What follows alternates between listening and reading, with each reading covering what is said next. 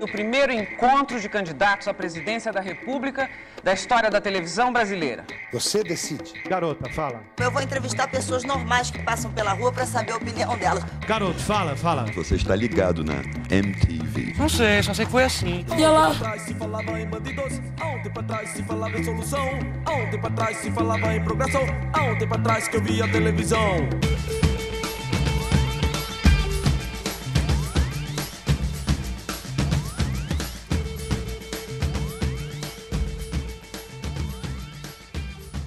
Noite, ouvintes da Rádio.UFSC. Começa agora mais uma edição do RPTV, um programa sobre atrações da TV aberta brasileira, que de alguma forma marcaram época. Fala garoto, fala garota. Nessa edição vamos abordar o Programa Livre, apresentado por Serginho Groisman e transmitido pelo SBT durante os anos 90. Eu sou Carlos Venâncio. Eu sou Lindsay Caetano e agora você fica com a reportagem de JVC Monteiro.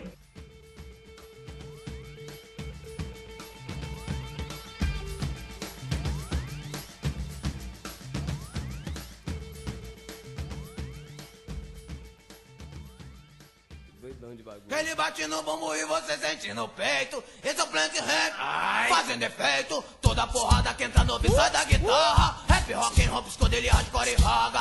Baixo lendário mesmo, bebendo cana. O grito vem da rua, movida marihuana. Deixa pra deixa pra deixa, deixa pra deixa falar a verdade. É que eu me sinto bem, só que sangue bom aqui na cidade. Sobre aquele sangue bom do Rio de Janeiro. Terra do samba, do reggae, do rap, do rock, do rag e do pandeiro. Eu canto o que eu falo, eu falo o que eu quero, qual o problema? Me conta, me conta, me conta, me conta, me conta. Eu canto o que eu falo, eu falo o que eu quero, qual o problema? Me conta, me conta, me conta, me conta, me conta. Paz, papá, paz, Planet em paz, papá, paz, paz, papá, paz, o Rapa, paz, papá, paz, a Black Alien. Quanto mais o tempo toma distância, mais os anos 90 parecem ter saído direto da mente de uma pessoa no auge da imaginação fértil de sua infância. Para ter uma breve noção desse cenário, faremos um exercício. Imagine você, trabalhador e trabalhadora, mães e pais de um país que há pouco tempo elegeu para presidente um caçador de marajás. Teoricamente, o problema da corrupção estaria resolvido. Enfim, entraríamos nos trilhos para aquele progresso estampado em nossa bandeira. Tava tudo certo e você poderia dormir tranquilo. Só que no dia seguinte, mais precisamente 16 de março de 1990, ao dar uma checada em como estavam os ínfimos rendimentos de sua conta poupança, você descobre que além de rendimento algum, todo o seu dinheiro, fruto do seu trabalho, havia simplesmente desaparecido, congelado, evaporado, furtado talvez, como num truque de mágica. Quem pegou o seu dinheiro emprestado sem o seu consentimento para pagar uma dívida que não era sua foi o próprio presidente da República e sua ministra da Economia. Mas fique tranquilo, eles logo sairão de seus cargos. No entanto, talvez demore um pouquinho para você ter seu dinheiro de volta. Deu para entender mais ou menos? Enfim, esse programa não se trata disso. Aliás, pouco tempo depois houve uma grande abertura econômica e, ao tentar restabelecer a boa reputação de nossa balança comercial, medidas de bases frágeis e sem um bom planejamento a longo prazo foram tomadas. Para os estrangeiros, liberou geral. Para a indústria nacional, nem tanto. Mas veja só, você finalmente poderia comer em fast foods norte-americanos, vestir marcas de roupas norte-americanas, dirigir carros e até jogar videogames norte-americanos. Além disso, logo adiante Ayrton Senna ganharia seu terceiro título na Fórmula 1 e após 34 anos a seleção brasileira masculina de futebol voltaria a ganhar uma Copa do Mundo. Entre esses e outros tantos acontecimentos do caldeirão que foi a década de 90 no Brasil, estreava na programação vespertina do SBT o programa Livre. Estreia amanhã aqui no SBT 5 e meia da tarde o programa Livre. Garotas, garotos, preparem sua cabeça, preparem seu coração, preparem a energia que você tem no cérebro e no seu corpo. Programa Livre, estreia amanhã, 5 e meia da tarde no SBT. Mas é impossível falar de programa livre sem antes falar de Serginho Groisman e sua trajetória. Durante a década de 70, Serginho foi coordenador cultural do Colégio Equipe em São Paulo, referência em processos metodológicos, sociais e educativos que fomentava a participação direta de seus estudantes e batia de frente com o governo militar. Entre esses estudantes estavam a maioria dos integrantes de uma banda posteriormente conhecida como Titãs, além do produtor cultural Cal Hamburger. Guarde esse nome, falaremos dele em uma edição futura do RPTV. Todos eles tiveram o privilégio de assistir a shows de Gilberto Gil, Cartola, Raul Seixas, entre outros, diretamente do pátio do colégio, eventos estes organizados por Serginho Groisman.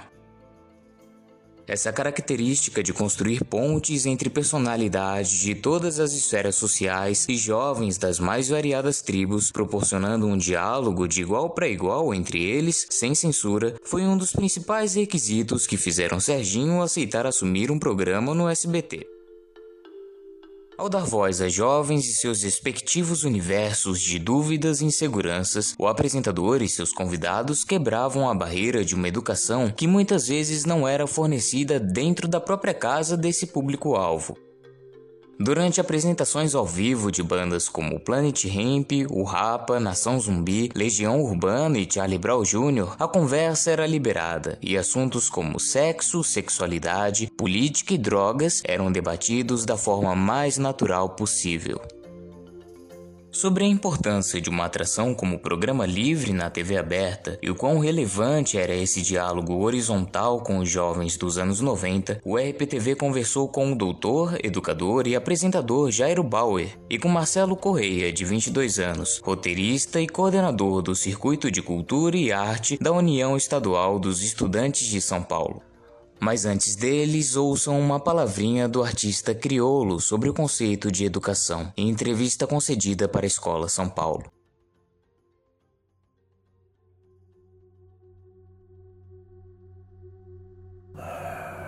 Tentar entender o porquê da palavra, né? Educação. Educação. Educação. Diga ele. Educação. Ha! Educação. Diga ele, por favor. Educação. Educação. Um sorriso.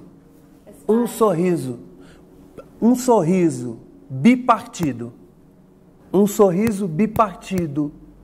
A primeira parte do sorriso, enxergar que existem pessoas que dedicam sua vida ao próximo e que procuram dar o melhor de sua humanidade para aqueles que estão à sua volta. Isso independente de nomeação, independente de currículo, independente de grau de conquista de conhecimento, se é que se conhecimento se conquista. A outra parte que depois teríamos talvez um todo, talvez um todo, porque é um processo, é um sorriso irônico, porque o que é falar para um homem que ele é mal educado? E aí a gente liga a uma outra coisa que muitos deixam passar batido. O que é dizer a um homem que ele não tem cultura? E o que se oferece ao homem enquanto ser em espaço para o deleite de si e do outro?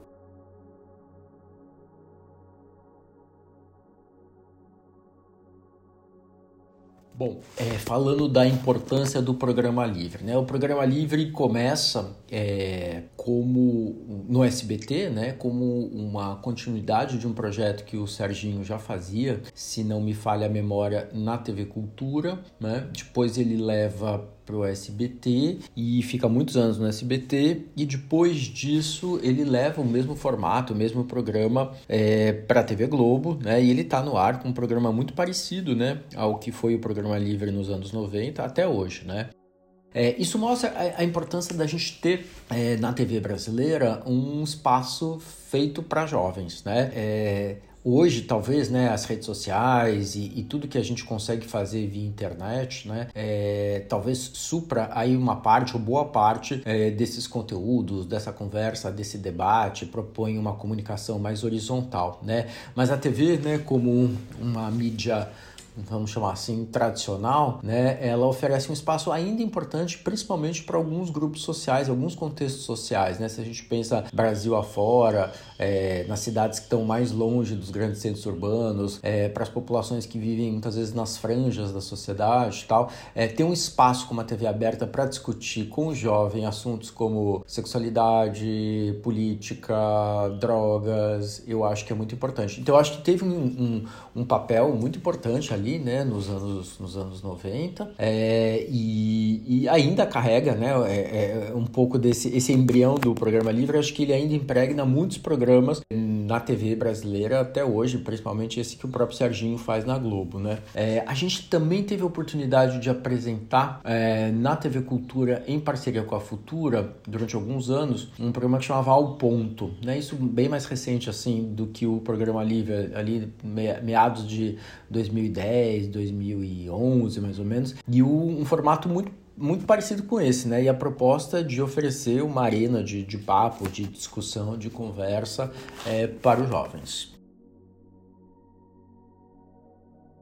Boa tarde. Eu acho de extrema importância debater as questões da sexualidade, de drogas, de política dentro da televisão aberta, porque é uns, é, são debates que deveriam ser discutidos dentro da escola e eles não são discutidos dentro da escola. Então, quando a gente abre esse espaço, né, um produto é, midiático na TV aberta se propõe a fazer esses debates, é uma forma também de educação, né? E pensando também o quanto a juventude ela é, é sexualmente ativa, tem muito contato, né, com as drogas, mesmo não utilizando é fácil acesso às drogas e o quão é importante debater política, né? Porque tudo ao redor, é, tudo na sociedade é política, né? Então, o quanto é importante realmente um debate desse na TV aberta, porque abre novas, novos espaços de diálogo com a juventude e a juventude começa a ser educada, de certa forma, né? Porque esse debate, quando ele não chega na escola, ele chega de outras formas. E se um programa de TV aberta ele se propõe a fazer isso, eu acho isso um excelente, de verdade.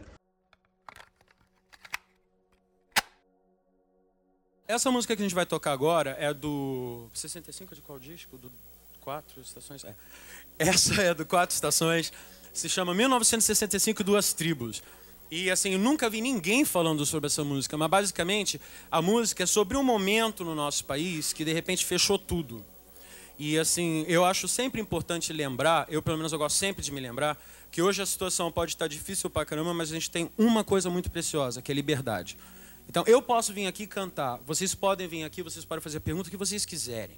Sabe? Isso eu acho uma coisa muito, muito importante, porque a gente se esquece que até pouco tempo atrás, de repente, dependendo das ideias que seu pai tivesse, seu irmão, sabe, seu namorado, ia bater gente na sua casa, eles iam pegar essa pessoa e você nunca mais ia saber o que tinha acontecido com essa pessoa e ficou por isso mesmo. E não se fala nisso. Tá uma coisa muito perigosa, eu acho, de tipo assim, não, a gente era feliz naquela época, tipo assim, gente, eu não me lembro de ser feliz naquela época não. Fazer redação, sabe, dizendo que o presidente é maravilhoso, quando de repente, muito tempo depois, sabe, a gente descobre que eram, pessoas estavam sendo mortas, sabe, em nome de uma grande coisa que não se sabe o que, que é. Então, eu acho isso muito, muito péssimo. E a música é sobre isso. A música fala especificamente de tortura e fala dessa ideia toda do Brasil ser o país do futuro. Aí a música fala de tudo isso e é sobre como que de repente seria legal se a gente encaminhasse o Brasil para ser um lance legal, porque chega de ser o país do futuro, né? A gente tem que ser o país do presente.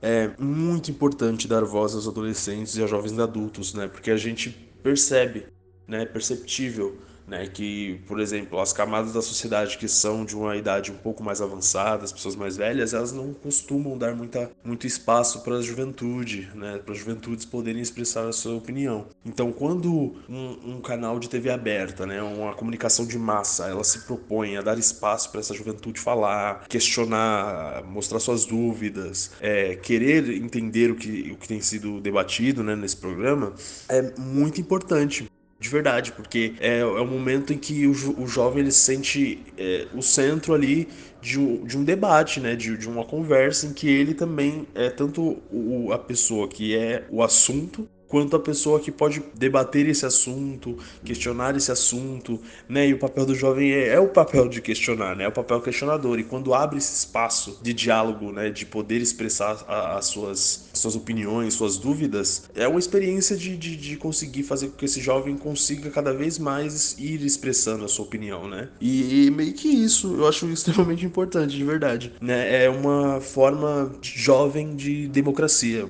conseguir fazer com que os jovens expressem opinião opinião, conversa sobre política, sobre sexualidade, sobre drogas, sobre emprego, sobre tudo.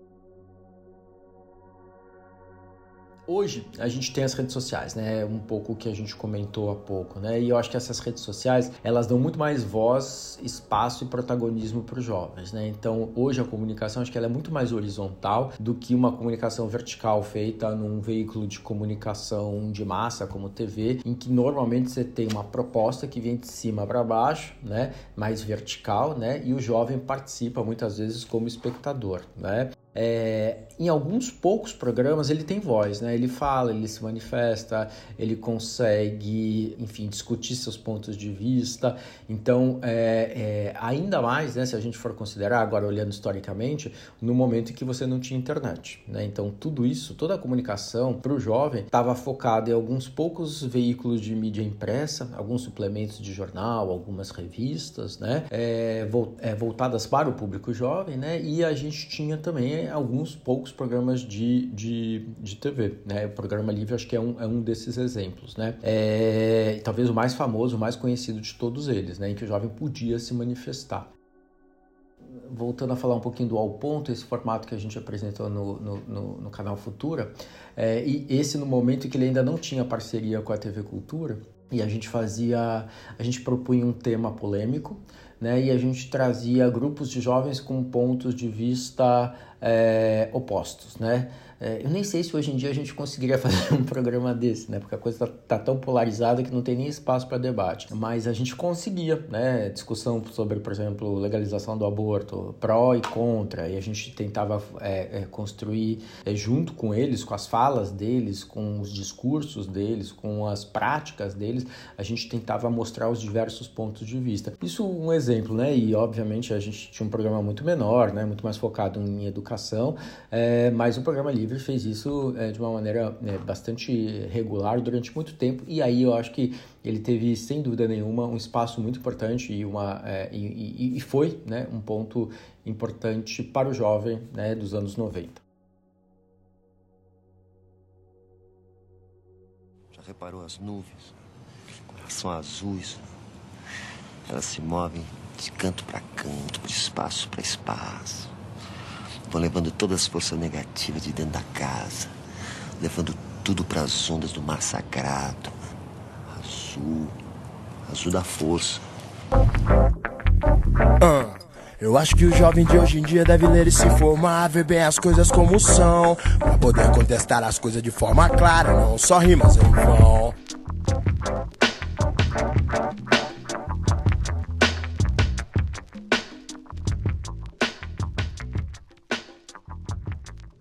Os dois entrevistados foram certeiros na, nas suas falas e foi duas entrevistas muito boas, na verdade. E eu concordo com os dois, porque é muito importante a gente ter esse espaço, porque o jovem é visto muito como inconsequente, como né, desnaturado. E é importante a gente ter esse momento de aprendizado, ainda mais numa televisão aberta, ainda mais aqui no Brasil, que a gente sabe que tem muitas pessoas que são conservadoras, que não aceitam falar sobre sexualidade, porque acham que vai estar tá ensinando a, a criança não, um jovem a fazer um ato sexual e na verdade não é assim, porque daí nesse nesse aprendizado de sexualidade entra como é importante o uso de camisinha, como é importante é, ter um acompanhamento médico não só para mulher, mas para homem também, é, até por causa das doenças sexualmente transmissíveis. Então, acho que é muito importante. E eu não peguei essa, essa época do programa dos anos 90, mas a gente pegou o Altas Horas, que já vem nessa linhagem de mostrar pra gente que tá tudo bem falar sobre isso e que é importante a gente debater,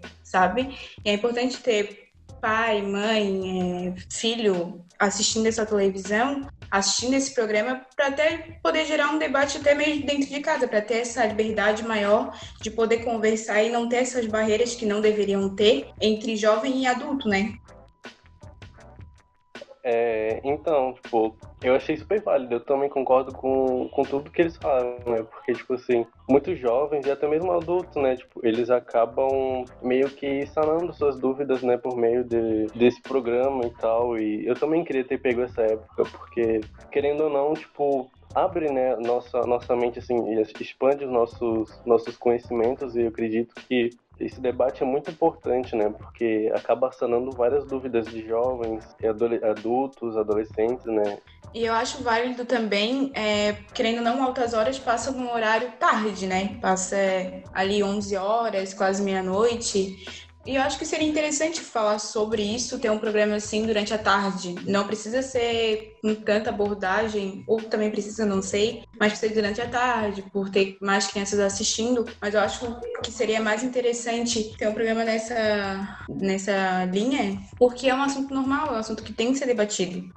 É, a gente vê é, muita menina grávida, muita, muito adolescente usando droga. Então isso tinha que ser debatido tanto na escola, que teria que ter esse avanço. É, sei que muito pai, muitos pais acham ruim ter essa ideia de falar sobre droga na escola, de falar sobre sexo na escola, porque acha que está incentivando, mas não. É melhor tu ter um aprendizado, teu filho está tendo um aprendizado sobre aquilo, sobre os efeitos que causam, sobre os malefícios que causam, do que ele não saber nada e quando ir pra rua acabar fazendo o pior, entre aspas. Então, acho que é, é muito interessante. Tem que ter esse, esse diálogo aberto, tanto em casa, quanto na escola e na TV também ainda mais por ser TV aberta, porque nem todo mundo tem né, condições de pagar para assistir um, um, programa mais diferenciado assim, e acredito que seja isso.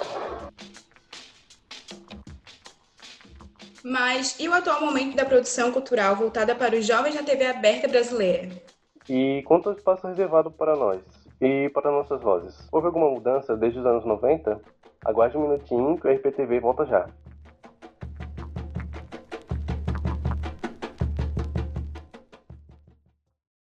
Um, dois, um, dois. Rádio ponto UFSC. É rádio e ponto. Rádio ponto UFSC. Para acompanhar nossos programas ao vivo, curta nossa página no Facebook. facebook.com barra radio.ufsc.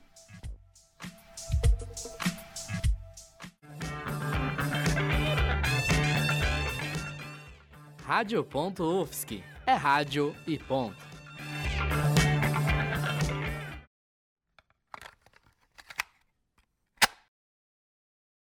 As crianças fazem perguntas incríveis. E com o passar do tempo, elas não sabem mais fazer essas perguntas. Interessa as pessoas que estão em busca. Essas pessoas são as pessoas que podem ser educadas. Mas você colocar todas. Olha, olha a palavra que inventaram nas escolas. Eu odeio essa palavra. Grade curricular. Eu digo que grade curricular foi uma expressão inventada por um carcereiro desempregado você pega, pensar que você pode pegar os currículos e botar em grade, está tudo engradado, mas, e ninguém protesta. Mas então é isso. O, por que, que uma criança tem que saber o que é dígrafo? Não serve para. Mas tem que aprender, porque está na grade curricular e ninguém protesta. Ah, eu acho que a, a, maioria das pessoas simplesmente aceita a grade curricular e os professores têm que, têm que dar o programa, têm que dar o programa e não faz essa pergunta: para que, que serve isso, para que, que serve isso. Rubem Alves.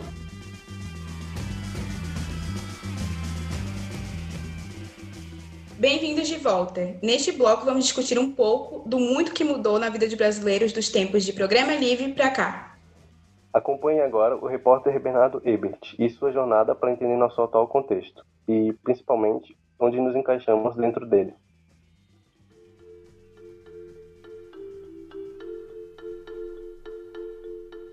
Infelizmente, nossa geração não pôde ver Ayrton Senna, Cássia Eller, Chico Science, Cazuza, Renato Russo nem Mamonas Assassinas. Os Raimundos já não são mais os mesmos. Planet Hemp acabou, mas de vez em quando volta. A galera do Rapa deu uma pausa. E os garotos de Santos do Charlie Brown encerraram seus trabalhos de forma trágica e traumatizante para sua legião de fãs. O Partido dos Trabalhadores enfim chegou ao poder. Vimos este mesmo poder chegar ao fim aquilo tudo que era para não esquecermos, para que nunca mais se repetisse, hoje flerta com a repetição. Ah, e você que atualmente tem 18 anos, ainda não viu o Brasil do futebol ser campeão. Mas ainda temos Serginho, que deixou o programa livre em 1999 e desde 2000 apresenta o Altas Horas, vida inteligente nas madrugadas da Globo. Lá ele pôde manter um pouco do formato, liberdade e diversidade de opiniões, que fazem parte de sua assinatura como apresentador. Quanto ao SBT, é um tanto difícil imaginar que atrações como o Programa Livre ainda têm espaço em sua grade de programação. O tempo passou e deixou a emissora e o próprio dono do baú ultrapassados, conservadores e sobrevivendo de sucessos do passado, reprisados à exaustão. Mas enquanto aos jovens e ao espaço reservado para nós dentro da TV aberta brasileira, houve progresso ou regresso? A respeito disso, Jair e Marcelo voltam para conversar com a gente. Então, se houve um avanço, eu acho que é, um, é, é difícil falar sobre, entendeu? Na TV aberta, porque eu acho que não avançou tanto. Eu acho que existem programas variados para a juventude, eu acho que pode ter avançado nisso, são programas diferenciados, né?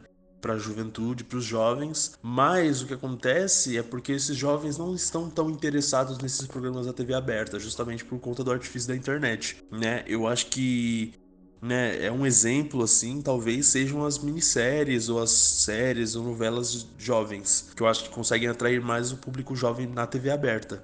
Né, porque para além disso, né, tem um serviço de streaming agora também, a galera tá muito mais fissurada nas séries de televisão, nas séries de streaming. Então eu acho que na TV aberta ela tem perdido um pouco de espaço em público para esses novos serviços online. Mas em questão de programas de juventude, eu acho que deu uma avançada mínima. Poderia ter avançado mais, né? Eu acho que se tem programas que são assim ligados à juventude, são esses programas de seriados juvenis brasileiros, né? Que são muito poucos produzidos ainda, mas tem uma crescente aí.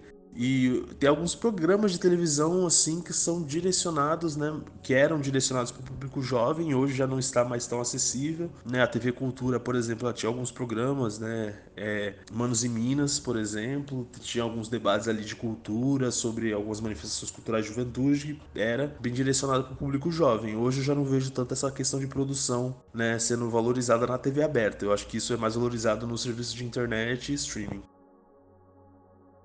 Eu acho que atualmente a gente tem. Eu sinto que a gente tem menos espaço para o público jovem nas TVs, é, nos veículos de massa, principalmente porque eu acho que o jovem fugiu desses veículos de massa, né? Então Assim, se eu for parar para pensar aqui, eu consigo talvez imaginar o programa do Serginho, talvez o programa do Luciano é, na Globo. Nos outros canais eu não consigo nem lembrar de nenhum um programa. A Maísa, talvez, né, no SBT hoje. É, mas eu acho que a gente tem menos espaço e eu acho que é, a, a percepção da, da, da, das televisões é que a criança e o jovem focam menos na TV aberta, né? Foram mais para a TV segmentada, foram mais para a internet, né? Então acho que com isso a gente tem em paralelo também uma perda né, de espaço para esses públicos e para temas mais polêmicos, então eu acho que a gente tem menos espaço ainda, né? Se for para coisa né, mais, é, vamos dizer assim, mais superficial, acho que a gente ainda tem algum espaço.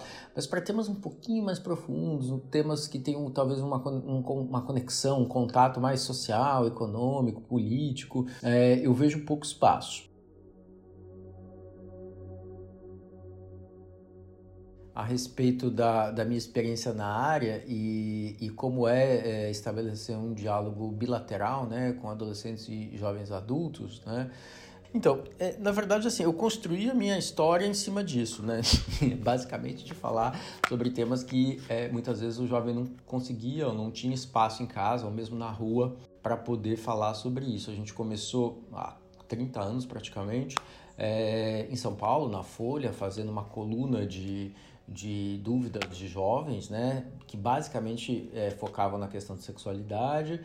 É, depois eu fui para a TV Cultura, aí passei pela MTV, aí depois eu fui trabalhar em outros veículos, fui para o Canal Futura, voltei para a TV Cultura algumas vezes, passei pela SBT, pela Record, pela Globo diversas vezes, e, e a ideia sempre era conversar né, com, com esse jovem, é, com esse adolescente, com esse adulto jovem, sobre temas né, importantes para a vida dele. Né? É, e, e, é bacana, né? Essa sensação de, de conseguir ajudar o indivíduo a, a resolver uma dúvida, a resolver um conflito que muitas vezes ele não conseguiria achar interlocução em casa.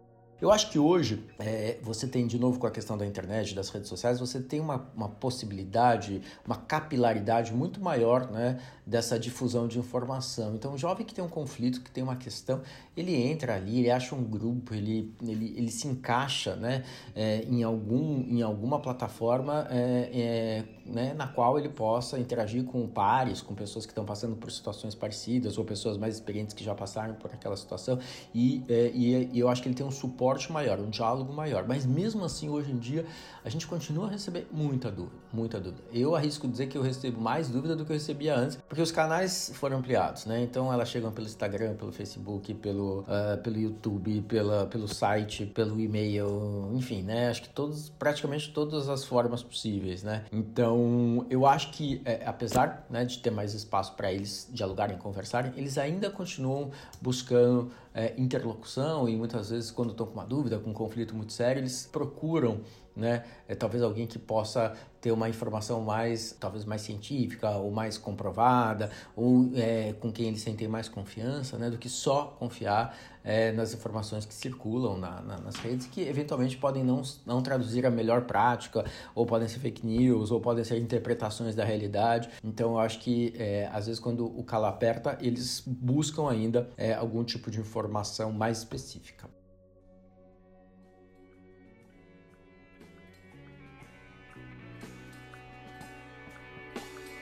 People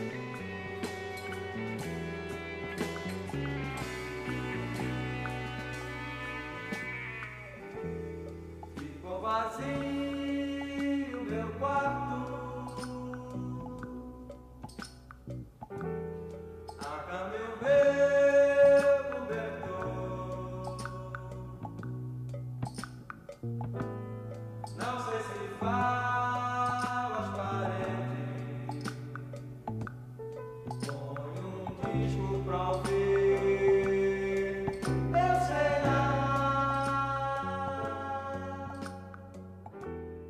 Concordo muito quando ele fala que a TV perdeu muito esse público jovem, né? Que não é mais mesmo dos anos 90, que não é o ali dos anos 2000 até 2012, 13 por aí, porque acho que todo mundo tá meio politizado hoje, e eu acho que é muito mais fácil tu recorrer para uma rede social, por exemplo, o Twitter, tu ter a tua bolha, tu seguir quem tu quer, tu falar o que tu quer, porque vai ter gente que concorda contigo, do que tu ir para frente da televisão. Infelizmente, na minha visão, é assim que funciona hoje. E também a gente não tem um programa voltado para o jovem, para assuntos que a gente precisa debater hoje. Não em não na Globo, nem no SBT, nem na Record. Então acho que parte muito disso. A TV perdeu muito assim para Netflix, por exemplo, que tem o que tu quer assistir.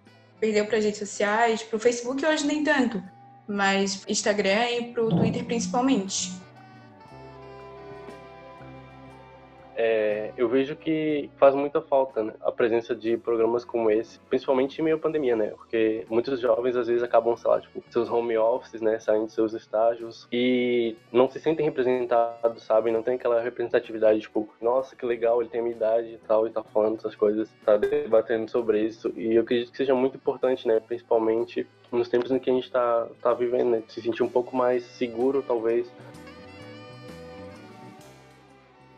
O RPTV desta semana vai ficando por aqui. Apresentação por Carlos Venâncio e Lindsay Caetano. Reportagem por JVC Monteiro e Bernardo Ebert. Edição por JVC Monteiro. As músicas que você ouviu neste episódio estão disponíveis em nossa playlist no Spotify. Acompanhe nossa página no Instagram, arroba rádio.televisão. Agradecimento especial aos entrevistados Dr. Jairo Bauer e Marcelo Correia. Para realizar esse episódio, foram utilizadas sonoras de SBT, TV Cultura e Escola São Paulo. Rádio.UFSC é rádio, é um pouco de TV também e ponto. São crianças como você. O que você vai ser quando você crescer? O que você vai